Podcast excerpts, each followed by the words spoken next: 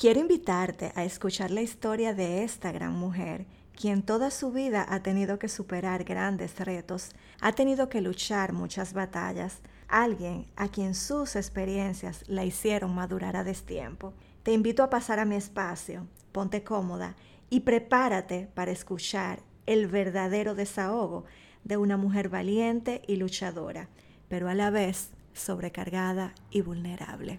Bienvenidas a Desahogo de una Mujer, el podcast de Ana Veras, un espacio para la mujer de hoy, donde encontrarás herramientas de motivación, inspiración y empoderamiento. Ana Veras es mentora de mujeres y parejas, gestora del talento humano, comprometida con el desarrollo personal, esposa y madre. Instruir y ayudar a mujeres a descubrir su potencial es su pasión. Disfruta de este nuevo episodio. Hoy nos acompaña una mujer cuya historia de vida nos demostrará que tenemos dos caminos a elegir, ser víctima de las circunstancias o hacernos cargo y aprender a bailar al son que la vida nos toque. Ella es licenciada en Administración de Empresas con una maestría en Investigación de Mercados, coach de vida, empresaria, ejecutiva de una prestigiosa empresa de nuestro país y triatleta. Démosle la bienvenida a Lisette Olivares. Hola Lisette, ¿cómo te sientes? Hola Ana, feliz de poder compartir con ustedes un poquito de mi vida y de mi esencia. Qué bueno, yo también estoy súper feliz de tenerte aquí. Y bueno, cuéntanos quién es Lisette fuera de todos los roles que yo acabo de mencionar. Bueno, Lice es ante todo madre de dos hermosos chicos con edades muy distintas, entre 24 y 7 años. Lice es una mujer cristiana tratando de formarse en los valores en la mejor versión según los, lo que Dios nos ha regalado en, su palabra y en su esencia de vida. Lice es una mujer muy resiliente con muchos deseos de hacer las cosas mejor cada día. Una persona que está cada día luchando más por ser plena y auténtica, auténticamente para lograr darle a los otros un poquito de lo que yo he recibido a través de mi transformación de vida. Con mucha sensibilidad, la verdad que es estar aquí me hace sensible porque siento que mi corazón tiene mucho para dar y que poco a poco me voy atreviendo a despertar eso que irradia en mí. Tú también eres una mujer muy enérgica, alegre, empoderada, súper motivada, muy disciplinada y un gran ejemplo a seguir. Y como detrás de una gran mujer siempre hay grandes historias dignas de ser contadas, coméntanos, Lisette, ¿cómo fue tu vida durante su primera etapa que te convirtió en esa mujer que eres hoy en día? Ha sido una vida de mucha turbulencia. Yo desde muy corta edad tuve muchos cambios y cambios al que no estuve preparada para recibir. Y, y, cada una de las etapas en las que fui pasando desde la niñez, lo único que despertaron en mí fue mi deseo de hacer las cosas diferentes para no repetir la historia.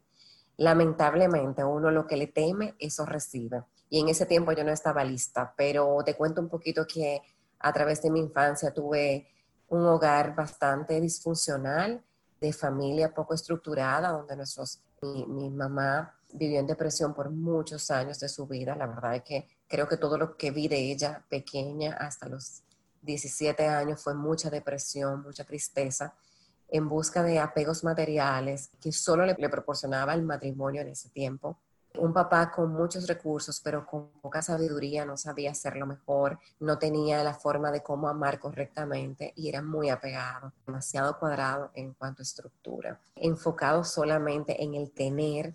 Mi mamá, que era súper sensible y que necesitaba otra clase de amor, no podían tener una convivencia sana, en el que hubo mucho maltrato, no solamente emocional, sino también físico.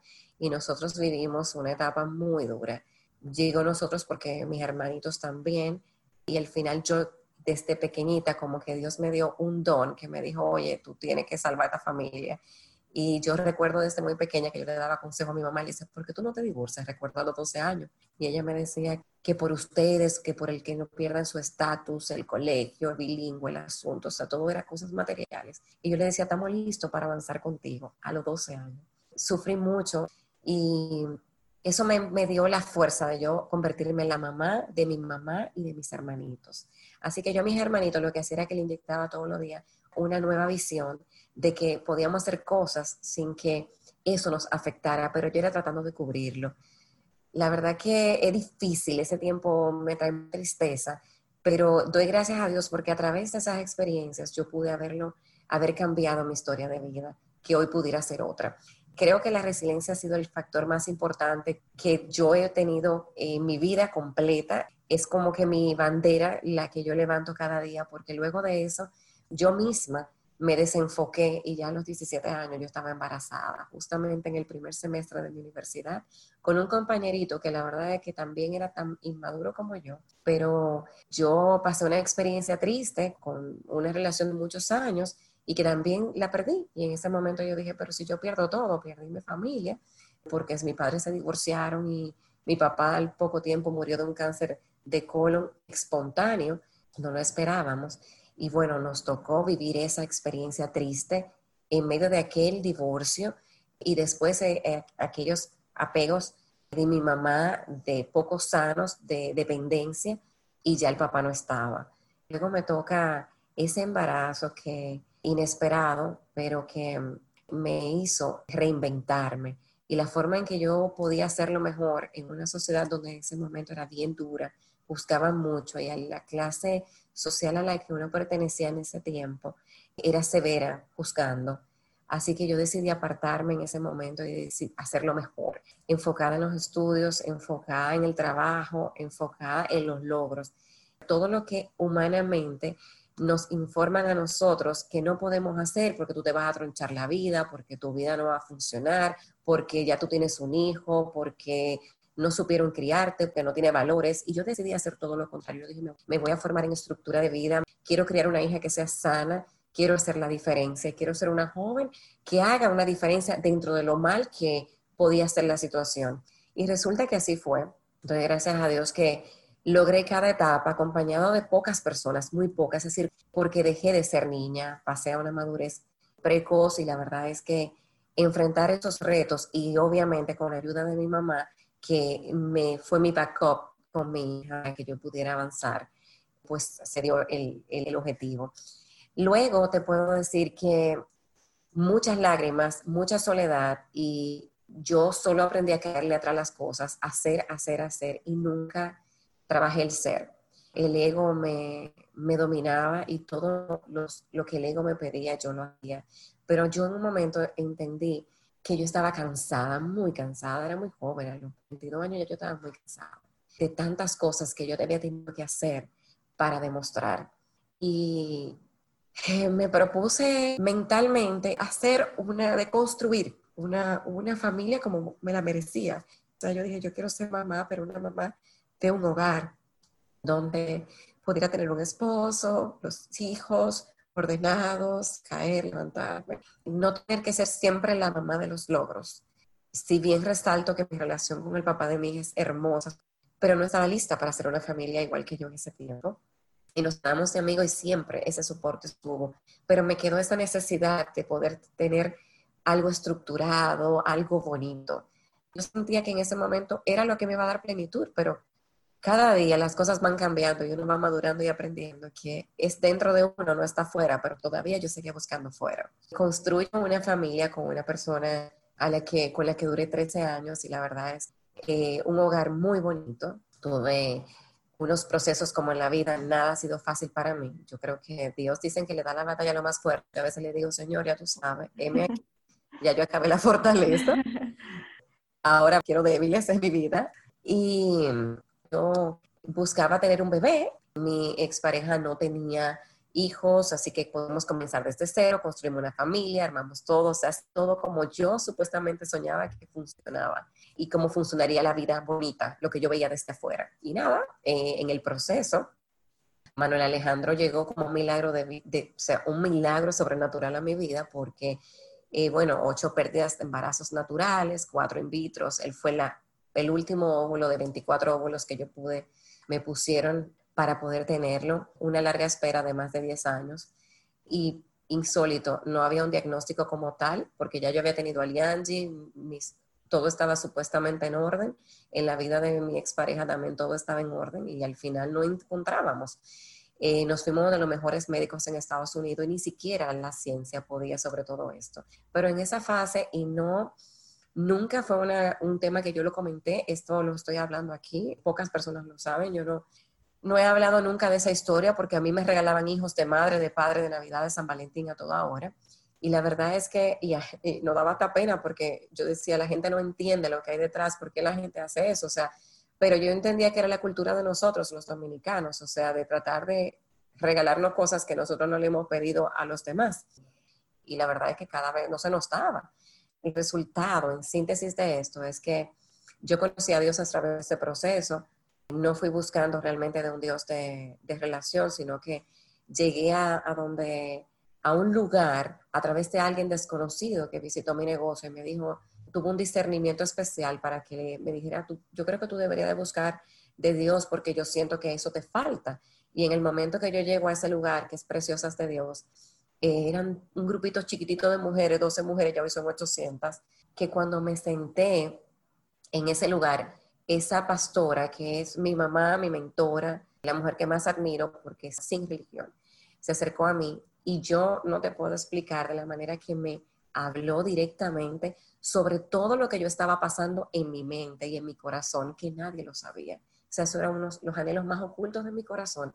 Ella pudo revelármelo. Y en ese momento yo decidí meterme con Dios y yo dije, yo quiero de eso, o sea, yo necesito intimidad, yo quiero realmente ya ser, poder abrirme y ser transparente y decir, sí, yo quiero un hijo y poder expresarlo, no con el, no con el miedo de siempre estar eh, callada, que los embarazos sola, las pérdidas solas. O sea, yo dije, yo me voy a hacer, dejar acompañar de este proceso. Y ya en, cuando yo llegué ahí, a ese lugar, ya Manuel Alejandro era, no había opción. Yo tenía un último intento de in vitro porque, bueno, todas esas hormonas al final generaban cáncer, problemas en los ovarios y el doctor me dijo, en Estados Unidos ya no podemos seguir poniéndote más medicamentos ni más hormonas. Yo nunca me, me detuve en el proceso aunque mi expareja en mucho tiempo me decía, ya, no hay que tener hijos, vamos a avanzar. Pero yo me lo puse como un logro, como todo lo que yo hago en la vida. Soy muy intensa y cuando me propongo algo voy tras eso, no matter what. Pues seguí intentando, yo decía, oye, nosotros vamos a tener un hijo porque al final yo quería que él tuviera el privilegio de tener su hijo también. Hoy Manuel Alejandro es mi hermoso regalo debido a que ese doctor después de ya un año, nosotros ya no teníamos recursos, habíamos ya, no habíamos sobreendeudado, habíamos agotado todo lo que teníamos humanamente posible y dijimos ya no más. Y ese doctor casi un año después me llamó y me dijo, mira, te quedan dos óvulos aquí fertilizados.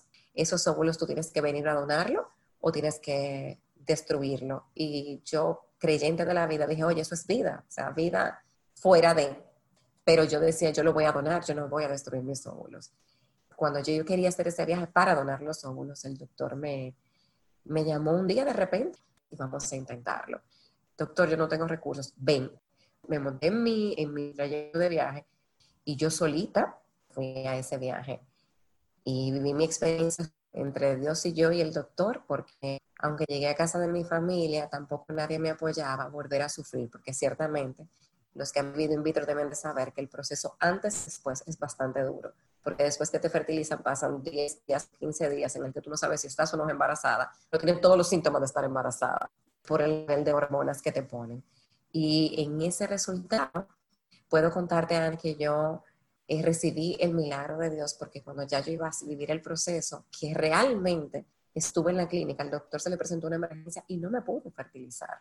Me paré, violé todo el procedimiento, me fui a, a comer inclusive, y dije, bueno, si no estaba en el control que fuera hoy, pues no será. Y cuando ya yo estaba en el lugar, me devolvieron de la clínica y me dicen, devuélvase, que alguien aquí le está procurando para hacer el tratamiento. Resultó ser que una enfermera se acercó a mí y me dijo en inglés, vamos a trabajar con The Glue of God and The Power of God. O sea, la ega de Dios y el poder de Dios. Casi muero porque ya yo estaba en una dimensión y en una conexión ya en intimidad muy grande con Dios y dije, wow, ángeles se mueven en este lugar. Me fertilizaron, me pusieron los óvulos y ya en ese momento, cuando me fueron a hacer las pruebas, ya yo estaba embarazada. Yo no le puedo explicar para mí el milagro tan grande que fue eso, porque no solamente fue una protección y un, y un respaldo de Dios diciéndome, óyeme, ya este hijo estaba en tu vientre, sino que los resultados estaban que eran dos, no uno. Hasta el último día, esos óvulos no estaban supuestamente en calidad, pero ya Dios había hecho el milagro en mí, ya yo estaba embarazada de Manuel Alejandro. El resultado de todo esto es que no haberme dejado vencer por ese momento, por las dudas, por el miedo, por la soledad, sino que yo avancé. Y como todo en la vida, no es fácil, te cuento un poco que todo el mundo pensaría que sería algo ya el resultado final y que eso iba a ser feliz, pero de ahí tuve varios procesos. El pronóstico de Manuel Alejandro hasta el último día fue de incertidumbre. Tú tuviste un diagnóstico poco favorable con ese segundo embarazo, o sea, luego de haber atravesado por tantas pérdidas antes de concebir ese bebé, cuando finalmente logras quedar embarazada, te dan una noticia que no fue tal vez muy agradable en ese momento. Cuéntanos qué fue lo que pasó y qué te motivó a tú seguir adelante con la idea de tener ese bebé a pesar de la noticia que te dieron. Así como todo, como toda bendición lleva un proceso, puedo decirte que Manuel Alejandro fue diagnosticado desde, desde el vientre porque mi embarazo fue, lo hice en Estados Unidos acompañado por médicos de allá. Y, concho, la ciencia busca tanto que, que encuentra. Entonces me hacían tantas pruebas con ese in vitro y tantas cosas. O sea, cuando ya nace Manuel Alejandro en el proceso, el doctor me dijo aquí en Santo Domingo, en un estudio que me mandaron a hacer, el niño salió con síndrome de Down. Cuando fui a Estados Unidos, igual, me mandaron a hacer unas pruebas que había que hacer una, un punzón a la barriga que podría traer pérdidas espontáneas el diagnóstico era que Manuel Alejandro venía con la cabeza, que Manuel Alejandro tenía, que no iba a ser normal, bueno, todas las cosas que, realmente en ese momento no nos espera y yo con mi bebé anhelado. Y me dieron, bueno, me pusieron a escoger para hacer el aborto. Obviamente en Estados Unidos es legal cuando, y, y, hasta aquí me habían dicho, tú vas a tener un bebé, en, tú vas a, a, someterte ya después de ser una mamá de una adolescente a un bebé con problemas mi ex esposo bastante cuadrado en ese momento, ya bastante desgastado, me decía, después de coger toda esta lucha también vamos a tener un muchacho con problemas, en buen dominicano, pero yo realmente nunca, nunca confié en ese diagnóstico. Yo le dije, yo realmente voy a avanzar, ¿qué hay que hacer para esto? Si el niño viene con síndrome de edad, me quiero educar para que cuando nazca el niño con el síndrome yo pueda tener, saber cómo lidiar con la situación. Yo no voy a abortar, yo voy a tener mi hijo. Y por encima de todas las cosas, yo le creo a Dios y creo un diagnóstico de un niño sano obviamente mi fe estaba súper respaldada con un grupo de 12 o 15 mujeres que nunca dejaron de orar por mí. Pasé todo el embarazo en una zozobra porque me acostaba, amanecía llena de sangre. La doctora me decía, todo parece que sí, pero no es. Vete a la casa, descansa. Y así pasé nueve meses en gran incertidumbre. Los doctores me pidieron no hablar de mi embarazo hasta los cinco o seis meses porque me decían, tú no vas a tener el bebé. Pero yo desde el primer momento, primero hablé del bebé, segundo pedí oración, tercero avancé y después comencé a ñoñar esa barriga y a declarar sobre ese muchacho sano. Y así fue. Después, de, contra todo pronóstico, nace Manuel Alejandro, donde le han puesto que está para madurarle los pulmones al, niñito porque supuestamente era tanta la debilidad y el chiquito nació de nueve libre y cuarta grande, hermoso, sin ningún defecto congénito para la gloria de Dios.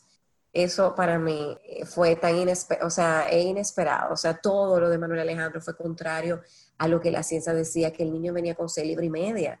Yo con ropa de bebé de cero meses y el niño nació de nueve y cuarto, andaba en toalla, no había ropa, era de tres meses. O sea, Dios me lo entregó perfecto y grande para que yo supiera que venía con un propósito. Y con esta situación de ese embarazo, Lisette, tú comentabas hace un momento que tus recursos, todos tus recursos se vieron afectados y llegaste a sufrir incluso embargos. ¿Cómo tú lograste recuperarte de esta situación económica?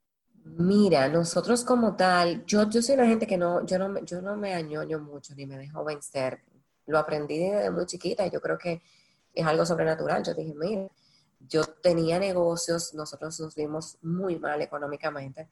Esas crisis debilitaron mucho la estructura de familia porque no es mentira que las emociones y todo cambia, pero Yo estaba enfocada en el milagro, en el propósito que era Manuel y después decidí enfocarme en ordenar las partes financieras y nosotros emprendimos un proyecto nuevo que, al que yo le puse toda mi pasión. O sea, yo decía, nada más me falta traer el corral y poner el niño aquí a, a dormir conmigo, un taller de publicidad.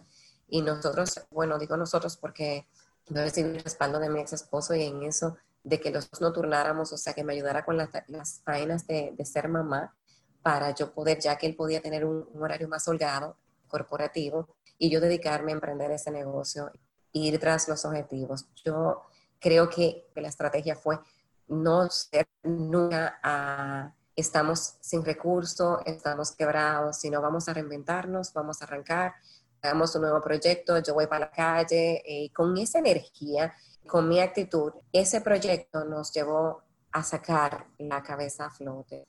Paso a paso fuimos haciendo eslabones uno tras otro, conectando un negocio con otro, siendo yo desde muy pequeña siempre muy emprendedora, muy dinámica, yo me en el área comercial y sin miedos, o sea, tenerlo todo y tenerlo de esa manera, tan abrupta, tan ruda, me enseñó a tenerlo todo y no quererlo. Entonces después de ser no nada, voy las cosas y arriba y abajo y como que saber disfrutarme cuando está, estaba en pobreza y cuando estaba en abundancia. Entonces eso me movió con la idea de decir, yo tengo que sacar adelante esto que yo anhelé, que era mi hijo, y yo necesito que él tenga la, no era lo económico, sino que tuviera una mamá sana emocionalmente y que las finanzas no fueran el control de nuestra vida. Actualmente, Lisette, tú eres triatleta.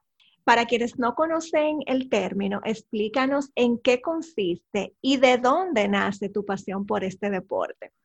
La pasión por el deporte viene después que yo tengo Manuel Alejandro, que quedé como un chingordita. Pasaron como, o sea, estamos hablando, eran dos o tres libras, no era dije gordita, pero ya en ese momento yo todavía, ya yo me cuidaba que iba al gimnasio, no sé qué. Entonces, bueno, el tema hormonal incidió mucho en mí y me encuentro con, yo tenía siempre las quejas de que mi expareja era maratonista, era deportista. Yo me quejaba mucho de esas estructuras, de verdad no, no sacaba el tiempo para las cosas que yo quería tener el tiempo, o sea, que era como salir, compartir, tomar un vino, hablar, siempre así como que ese ha sido mi, mi estilo de vida, como un balance entre el trabajo, la armonía, soy muy sociable, pero él no lo tenía y yo ya en ese momento ya venía con mucha debilidad en el matrimonio. Entonces le comento a mi pastora y le digo yo, Nina, yo no aguanto esto, yo creo que esto lo vamos a terminar divorciando porque este señor trabaja todo el día y después sale a entrenar y entonces los fines de semana tiene una rutina y yo la verdad que no hago eso, yo tengo otra vida. Y ella me dijo como mujer muy sabia, ¿por qué tú no vas y lo acompañas? Yo creo que tú deberías de acompañarlo en el proceso, porque todo hombre se quiere dejar acompañar de su mujer y tú no vas a nada de lo que él hace.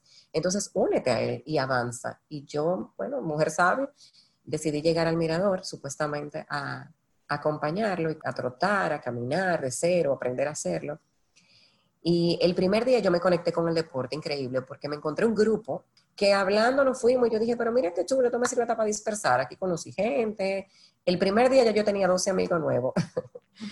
Y me fui conectando en eso y fui encontrando realmente qué era lo que tanto la gente que, está metida en, los deportes, en los maratones, encuentra, que es estar con ellos mismo y retarse a uno mismo. Y como yo soy una mujer de retos, comencé corriendo y después dije, voy a hacer unos maratones y cuando ya hice un par de maratones, encontré una lesión severa que no encontrábamos el diagnóstico, que como todo, como todo en mi vida es así de sorpresa, los médicos decían que yo no tenía nada, no encontraban nada físicamente, ni, ellos buscando en el fondo, pero resultó ser que un doctor amigo, Dios lo usó para la estrategia de decirme, mira, te voy a referir a un endocrinólogo que él tiene que ver con el sistema inmune para que él verifique qué está pasando en ti. Porque no encontró nada, pero tú te has lesionado en el mismo lugar varias veces y eso implica que ahí había riesgos. Y efectivamente, cuando voy donde Casimiro Velázquez, que es de verdad un ángel, me dijo, Lisette, tú en el resultado tienes algo congénito, tienes una debilidad ósea en el que no podrás hacer más intensidad en el deporte porque es algo de osteoporosis, osteopenia. Y buscando detrás de mi familia, yo verificando la historia pude, pude entender que eso venía ya en la genética nuestra. Pues definitivamente pasé bastante dolor y bastante shock emocional porque cuando encontré por fin algo que me gustaba, que me apasionaba y que me hacía hacerlo mejor, viene el tema de que tengo que parar de hacerlo. Pero yo le dije, doctor, mire, yo lloré, claro, había que llorar. Yo lloré tres días. Eh, le dije, vamos a someterlo al tratamiento, vamos a ver qué es lo que tenemos que hacer. Pero yo quiero después que usted me diga cuál es el plan B, porque yo no me voy a quedar con el que yo tengo una enfermedad ósea y me tengo que quedar tranquila el doctor se moría de risa y me decía, esto es impresionante, tú todavía estás con el dolor, hay que operarte, hay que hacerte un tratamiento y tú me estás diciendo que qué es lo que hay que hacer, yo, vamos arriba.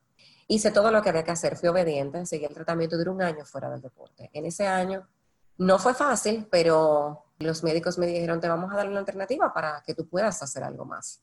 Tú puedes nadar, puedes montar bicicletas, son deportes pasivos que no te van a generar daño en la lesión. Y yo dije, bueno, ¿cuál es el deporte que se parece a esto? Entonces encontré una amiga o una conocida en ese tiempo, que hoy es amiga, que me dijo, pero haz lo que yo hago, yo hago triatlón. Yo ni investigué lo que era el triatlón ni tampoco supe nada. Yo le dije, vamos arriba. Me puse en clase de natación, me puse a montar bicicleta, compré mi bici y decidí empezar en eso mientras me sané de la recuperación de la pierna para volver a correr.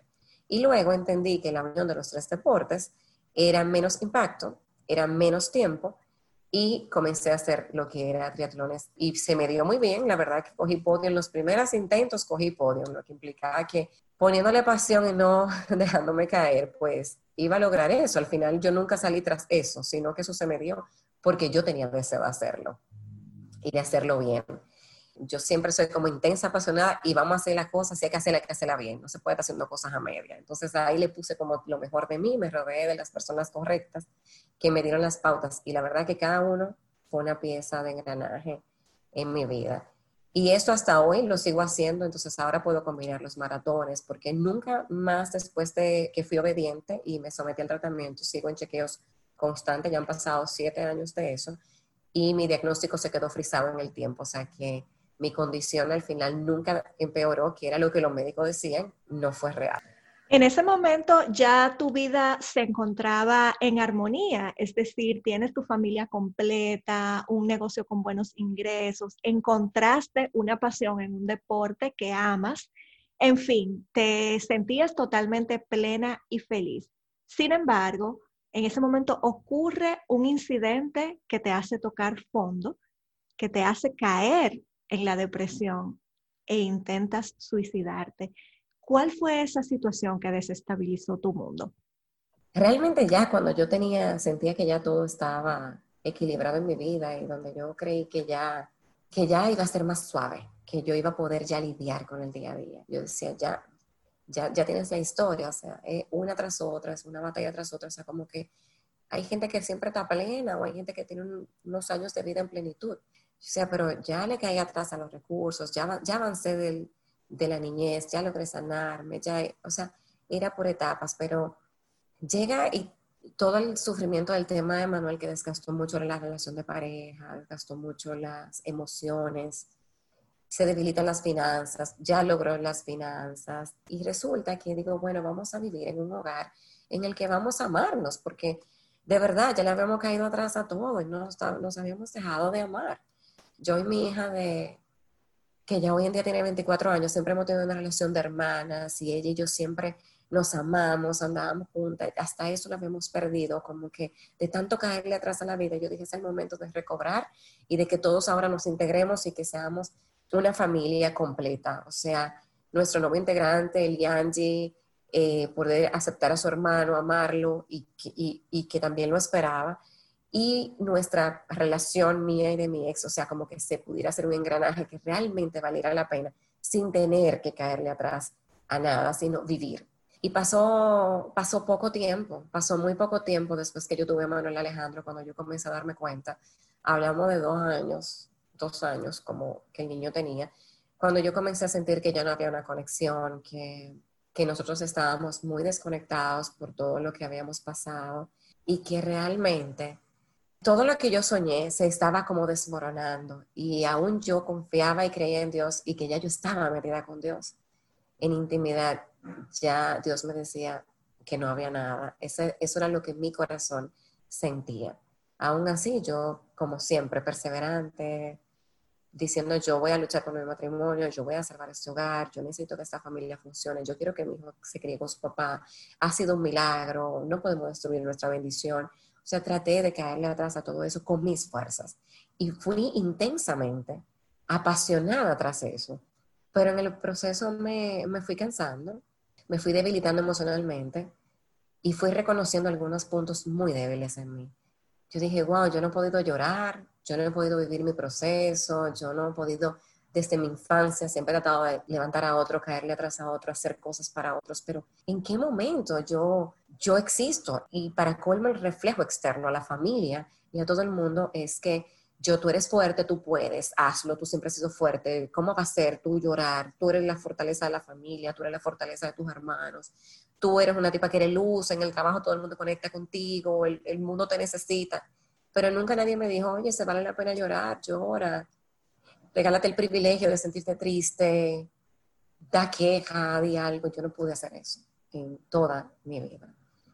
En el momento que yo menos pensé, llegó la decisión de, del divorcio, una decisión que supuestamente era tomada por ambos y que yo estaba totalmente de acuerdo a que fuera, pero en ese momento sentí que mis fuerzas se quebraron y toqué fondo, sea, fondo abruptamente, o sea, una forma en el que me sentí que nada valía la pena, que nada tenía sentido, que mis hijos me iban a ver como una mamá, pues como una mamá quebrada, una mamá que no pudo construir un matrimonio, que no pudo tener una familia estable. Yo sentía que el mundo se acababa, mamá de dos hijos con dos papás diferentes. Yo decía, no, es que eso para mí era, es que no lo podía coincidir. O sea, yo dije, yo no puedo quedarme con dos muchachos, de dos papás diferentes. O sea, eso en, mis, en mi pensamiento no pasaba ese filtro. Sentí que la parte emocional de, en el trabajo, yo era, yo era socia de mi ex, tenía 13 años ya emprendiendo y decía, ¿cómo puede ser que en todos esos años que yo he tratado de construir, ahora tenga que volver a empezar de cero? Empezar de cero es todo nuevo, porque ese cambio iba a generar cambio de trabajo, cambio financiero, cambio de estructura, en fin, muchas cosas. Yo me deprimí bastante, toqué fondo, caí en un coma emocional, yo terminé en un psiquiatra, yo recuerdo cuando llegué al psiquiatra que el doctor dijo, a ella es que desconectarla, desconectarla, apagarla y ponerla a dormir, porque su cabeza no da más. La carga fue muy pesada y accedimos a eso. En medio del dolor y en contra de mi voluntad, porque yo decía que yo no podía pararme ni un minuto, yo tenía que seguir, porque la vida me decía que yo tenía que continuar, que yo no podía detenerme, que mis hijos me necesitaban, que la fuerte tenía que seguir, pero yo estaba así quebrada. Y nada, me tocó desconectarme, desconectarme por unos largos meses. Pasé un mes, un mes en tratamiento psiquiátrico desconectada, cuando logré pararme, que quise violentar el tratamiento y dije, no, yo sigo avanzando, no pasa nada, y me hice la fuerte, ya la depresión había cogido todo mi ser y mi cabeza no estaba en el mejor momento. Así que intenté suicidarme, un momento muy triste para mi familia, nadie lo podía creer. Fue un momento en el que, el único momento en el que yo me sentí cargada, eh, porque todos vinieron a mí y me dijeron, pero ella es humana, es real, se cansó. O sea, nadie podía entender que yo todos esos procesos de vida lo podía hacer contando con alguien, sino que siempre fue contando conmigo misma. Y gracias a ese momento tan difícil, yo resurgí de las cenizas. Dios me dio la oportunidad de vida. Yo pude recibir el privilegio de no hacer nada por unos meses mientras yo me recuperaba. Pero cuando yo me recuperé, y recuerdo que fue fuera de este país, porque hasta de ese país me sacaron, para que yo pudiera descansar y dejar todo de lado, tuve los mejores comienzos y aprendí a vivir una vida original, una vida plena, una vida nueva y la vida que realmente yo me merecía, porque a eso Dios nos llamó y yo había perdido la esencia. Wow, bueno, yo estoy aquí llorando tanto o más que la primera vez que me lo contaste. Déjame ver cómo yo continúo. a raíz de esta prueba tan difícil que gracias a Dios has logrado superar, tú decides llenar ese vacío con un nuevo propósito y te certificas como coach. ¿A quién ayudas actualmente a través de esta transformación y cómo lo haces? Después de, ese proceso, yo duré un año guardada, resguardando mi corazón. Entendí que yo necesitaba apartarme de la, del mundo, entendí que yo no quería escuchar más consejos. Yo siempre tengo unos eslogans que yo he guardado mi corazón, que emana la vida, nunca he juzgado. Y el tema de mi, hasta de mi divorcio, que fue bastante feo, severo, duro, violento, porque fue rápido, expreso, o sea, me refiero en ese sentido de violencia, de rapidez, de que no me dejó procesarlo, porque una cosa es lo que uno dice, otra cosa es lo que cuando pasan los hechos. Pues yo dije, no voy a juzgar, no voy a acusar, no decidí apartarme y dije, yo quiero, yo no quiero que esto me dañe, yo quiero que esto me haga bien. Y hice mi provisión del divorcio, la invertí, realmente la invertí. Los primeros recursos que obtuve de, de nuestro área financiera, la usé para sanarme. Así que me apoyé de un coach que, otro ángel que Dios me regaló, José Manuel Benavent, en español, que lo encontré en el camino, que me ayudó. Me apoyé de una psicóloga cristiana, Katia Flores. Me apoyé de su esposo con el manejo de la ira, César. Mi pastora en la iglesia y mi grupo y decidí que solo iba a estar en intimidad con ese círculo. Me salí de redes, me olvidé del mundo. En ese momento dije, lo voy, solo voy a tener en mis redes cosas que me alimenten el alma. Y así me dejé guiar de ellos, acompañado de los mejores, no lo hice yo. Me gustó tanto lo que fue reconocer la parte de que somos humanos y de que somos débiles y de que la naturaleza nos permite caer para reinventarnos, que decidí certificarme como coach. Eso en el proceso no fue todo expreso, pasó un año sanándome, un año después certificándome y en el año que me certifiqué, de por sí, con todo lo mal y lo tóxica que yo estaba, a mí siempre la gente me ha buscado, las, y sobre todo muchas mujeres, que me dicen, pero ¿cómo tú lo hiciste? Y con mis testimonios, que son tanto, un libro escrito no da. Siempre yo tengo la palabra correcta, en el momento oportuno, siempre precisa. Entonces, como que yo no lo sabía, pero la gente me lo decía y yo no lo reconocía. Hasta que yo me dije, me voy a certificar para yo poder realmente avalar esto que la gente me comenta y yo hacerlo correctamente. Entonces, en mi certificación de coach comencé a trabajar en el ciclo de José Manuel con mis preciosas, que como te comenté eran 12, ahora 800, hicimos grupos de hogar y me tocó dirigir un grupo de hogar y un chat de mujeres que como en Dios no hay casualidad, todas tenían algo de lo que yo había vivido y el proceso sin experiencia, tú no puedes, nada más la experiencia y vivir el proceso te puede ayudar a levantar a otros, porque si usted no lo ha vivido, no tiene nada que dejarle, no hay legado ninguno que uno pueda aportarle, no se aprenden libros.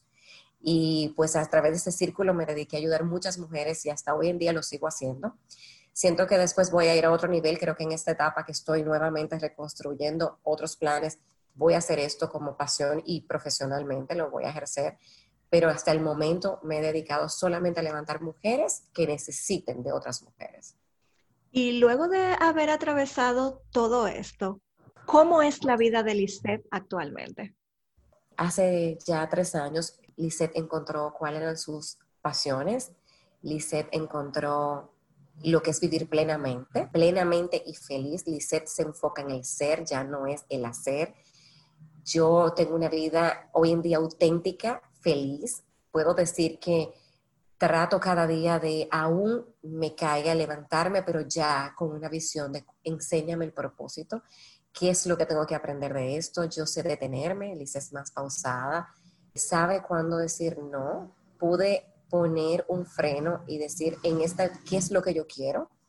de mi vida, no de la vida perfecta que me muestran desde afuera o la que me enseñaron en esencia de familia, sino aprendí a construir una vida en la que mis hijos y yo tengamos una plenitud, nos regalamos el privilegio de usar todo lo que tenemos, de ser, de hacer todo lo que nos gusta, de vivir cada uno en plenitud según les acomode. Hicimos una familia funcional, sin patrones, sin ningún eslogan ajeno que no sea el nuestro.